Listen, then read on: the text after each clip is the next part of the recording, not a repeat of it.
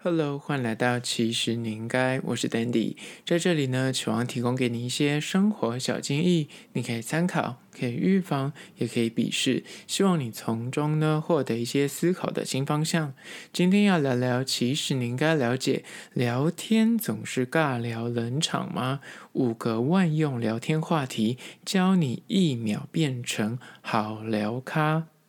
无论是生活或职场上的人际互动，还是手机上面的，不管是通讯软体 Line 啊、Message 啊，或是交友软体上的文字往来，聊天的能力，你会不会聊天，就是深深的影响你跟别人的关系。所以此次呢，就提供你五个万用。的聊天话题，就是当你聊到山穷水尽，聊到一个不知道聊什么的时候，赶快把这五个拿出来使用，让你聊天不会再聊到死胡同。但是在实际的进入主题之前呢，也要来分享一间位于台南的美食，叫做文章牛肉汤。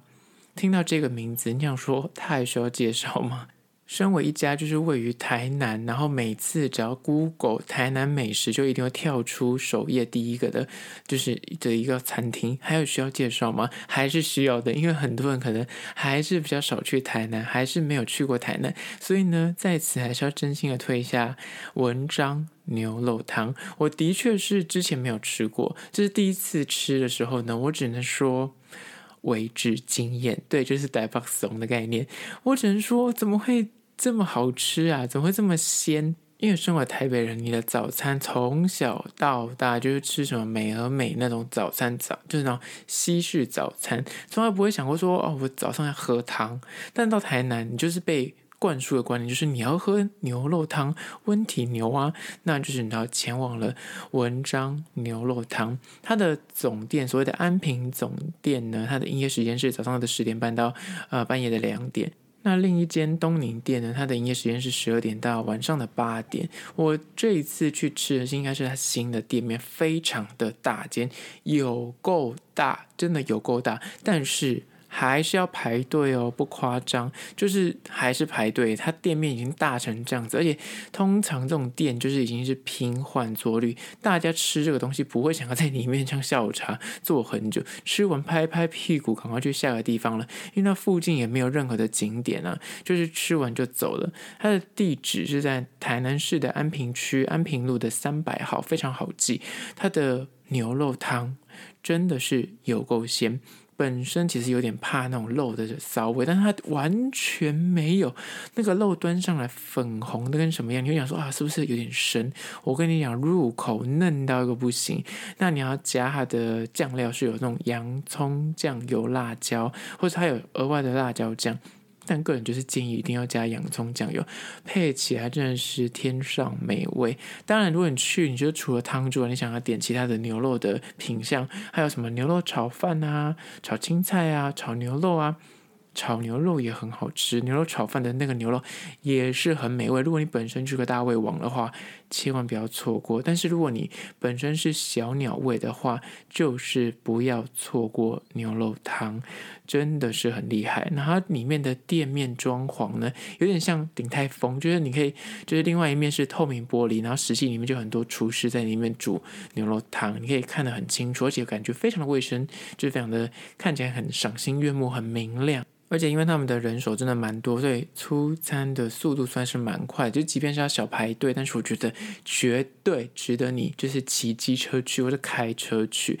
距离市区是有一段距离的，但是骑车大概十到十五分钟，开车更快。但我个人觉得绝对值得你去吃，吃完绝对不会让你后悔，而且价格吃下来真的想说 CP 值很高，你可以吃到这么高级的那料理，真的觉得心都被暖了，觉得很幸福。在此真心推荐给你台南美食文章牛肉汤，详细的资讯呢会放到其实你应该的限动二十四小时之后会放到。实际的栏位，大家可以按图索骥去直接看喽。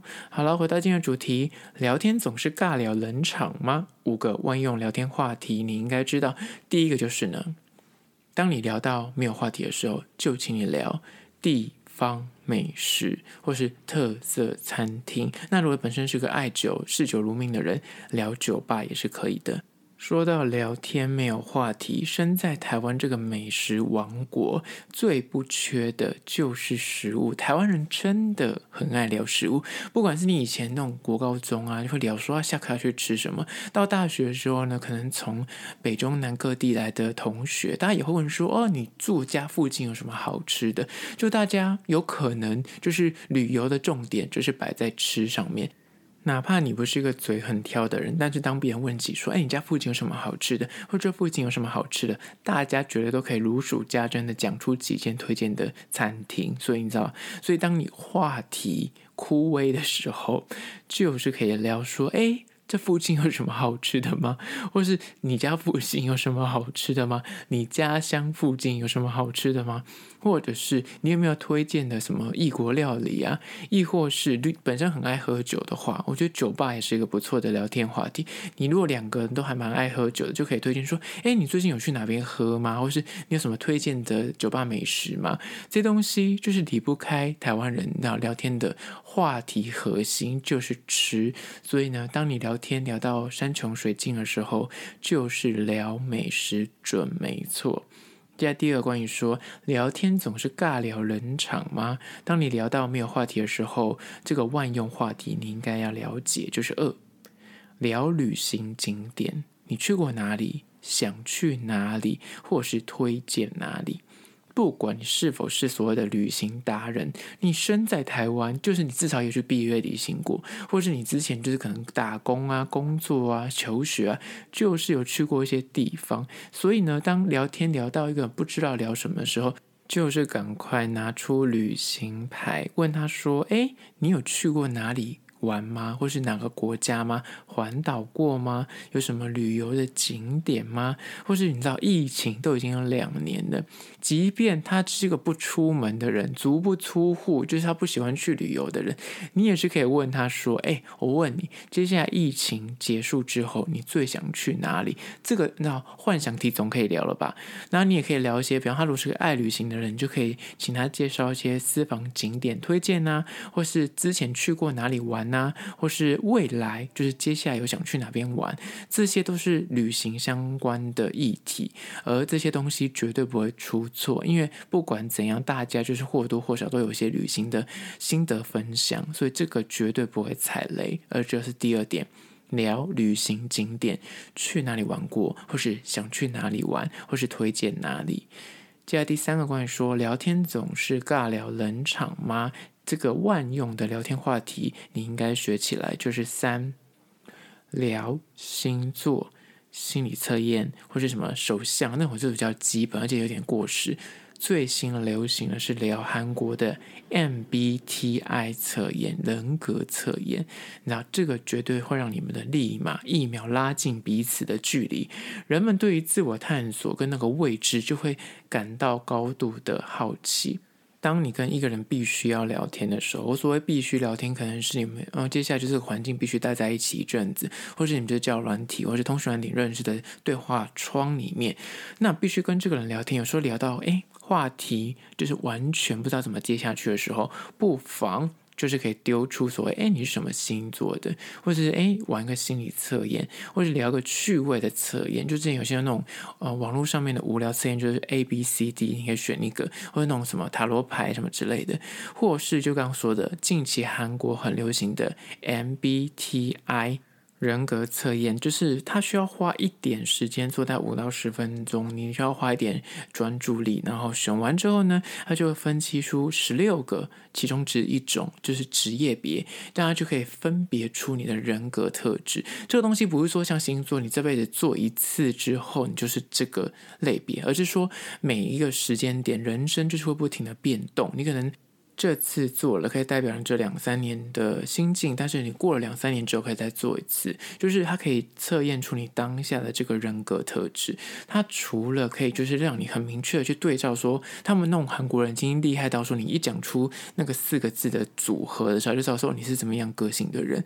然后甚至他们还可以玩得更深入一点，是可以配对，像星座一样说，哦，你跟怎么样人格的比较配啊？你跟怎样人格人家怎么相处啊？你跟怎么样人格不合啊？所以你要注意。为什么，就是可以玩到这么的细致。所以当你们聊天聊到死胡同的时候，也不妨可以把这个拿出来聊。这个现在年轻人很夯，所以如果你本身还不知道的话，赶快去 Google MBTI 测验，很多的免费的，就是可以做测验，所以不用担心，就是你可以立马的，就是花个五分钟、十分钟就可以找到你对应的人格，而这个也是个非常好的聊天话题。接下第四个关于说聊天总是尴尬，然后冷场吗？这个聊天话题你应该要学起来，就是四聊新电影。韩剧、YouTube 或是 Podcast，你知道聊天时间太久或是认识久了之后，难免那个话题就会慢慢的，诶，都聊过了，不想聊重复，不想再那花时间在经营一些固定的话题的时候，怎样开创出永远都有源源不绝的聊天议题呢？就是要把话题带往大众娱乐的影视议题。针对就是最近可能刚上档的电影一样，源源不绝，每个礼拜都有新上架的电影，所以永远不会缺议题，你知道的。或是最近的韩剧啊，像 Netflix 啊，什么 Disney Plus 啊，或什么 HBO 啊，什么之类的，很多韩剧、美剧、台剧、日剧，什么泰剧一堆，所以你永远都有新的剧可以去讨论。像最近的《华灯初上》啊，接下来有些新的剧可以讨论，韩剧啊，甚至如果你本身不喜欢追剧也好，也不看电影也好。总会看 YouTube 吧，YouTube 的 YouTuber 你也可以稍微推荐啊，说你最近看什么 YouTube 啊，或是啊，如果你有在玩抖音的话，也是可以看抖音或什么小红书，就这些东西都是可以聊。那如果你本身是个不喜欢影像的人，Podcast 也是个选择，你也可以推荐他最近你在听什么 Podcast 啊，这些都是一个很棒的切入点，而且互相借由推荐自己喜欢看的平台也好，或是什么 Podcaster 或是 YouTuber，这些东西都可以让你。更了解对方，而且在话题之中，你可以慢慢的去摸索出你们更多的可以讨论的议题。那这个也是一个聊天聊到死胡同的时候，可以就是拿出来使用的聊天引子，就是聊新电影、聊韩剧、聊 YouTube、聊 Podcast。当然也是可以聊什么书，最近读什么书，这个也是个很棒的一个点子。当然就是担心，就是说对方根本不读书，那也是蛮尴尬。所以刚刚才会说是影剧作品为主。接下来第五个关于说聊天总是尬聊冷场吗？五个万用的聊天话题在此推荐给你。第五个就是呢，聊流行时事，或是热门人物，或是话题新闻。举例来说，最近最夯的 maybe 就是大 S 闪婚，或者是前几天的那威尔史密斯就是奥斯卡打人事件。这些东西重点来喽，只要是不触碰到。宗教信仰、性别意识，或是政治立场，或是一些相关比较敏感的立场的新闻议题的话，除此之外，当下热门的时事议题呢，绝对是一个可以立马勾起对方兴趣的话题。而且新闻只要大到一个程度，比方大 S 的新闻，或是威尔史密斯这种新闻，就是你哪怕是一个不看新闻的人，你拿手机出来划社群，也是会看到各个社群平台都在分享这个故事，都在。分享这个影片，所以他一定会知道，所以你拿出来讨论，哪怕他立场可能跟你有点不一样，但至少他一定知道这件事情，就是可以小聊一下。但是前提就是我说的，你要勾起对方对这个议题是有兴趣的。而刚刚讲到像威尔史密斯啊、大 S，这是比较世俗的大新闻。但是如果这个人刚好不喜欢聊这种娱乐新闻或是所谓的八卦新闻的话，还是有很多大新闻，比如俄罗斯啊这种，就是比较大的事件，总是大家都会知道的。哪怕聊地震也是可以的，前阵子的地震，对吧？所以就是聊一些流行的时事，或是热门的人物，或是话题的新闻。重点是你要去挖掘出对方到底对什么样领域是有。有兴趣的，那总是会让你抓到一两个议题，或是一两个人物是对方有兴趣，那你刚好也略懂，而这种就可以慢慢的深入去把它聊下去，就可以让你们话题源源不绝，而不是。重点哦，不要单方面一头热的分享。比方说，你说对于娱乐产业你很有兴趣，那你噼里啪啦噼里啪啦自己讲得很开心，但对方根本一窍不通，完全不知道，也不想聊，那也是不对的。就是要找到共同的话题，而就是一些时事啊、热门新闻啊，或者话题人物啊，这些都是可以聊的。好了，今天就分享了五点关于说聊天总是尬聊冷场吗？五个万用聊天话题在此推荐给你，希望可以提供给你做参考喽。最后还是要说，不管此刻你收听的是哪个平台，快去按赞订阅，尤其 IG，如果你没有 follow IG，其实你应该的账号的话，现实动态会发现有趣的事情，或是跟主题相关的内容，快去 follow 起来。那如果你是厂商的话呢，在资讯栏位有信箱，或是你可以加 IG 私讯跟我联系。最后关于说，如果你是用 Spotify 或是用 Apple Podcast 收听的朋友呢，快去按下五星的评价，写下一点意见，或是你的故事。或是你想听的主题，我都去看哦。好啦，就是今天的，其实你应该下次见喽。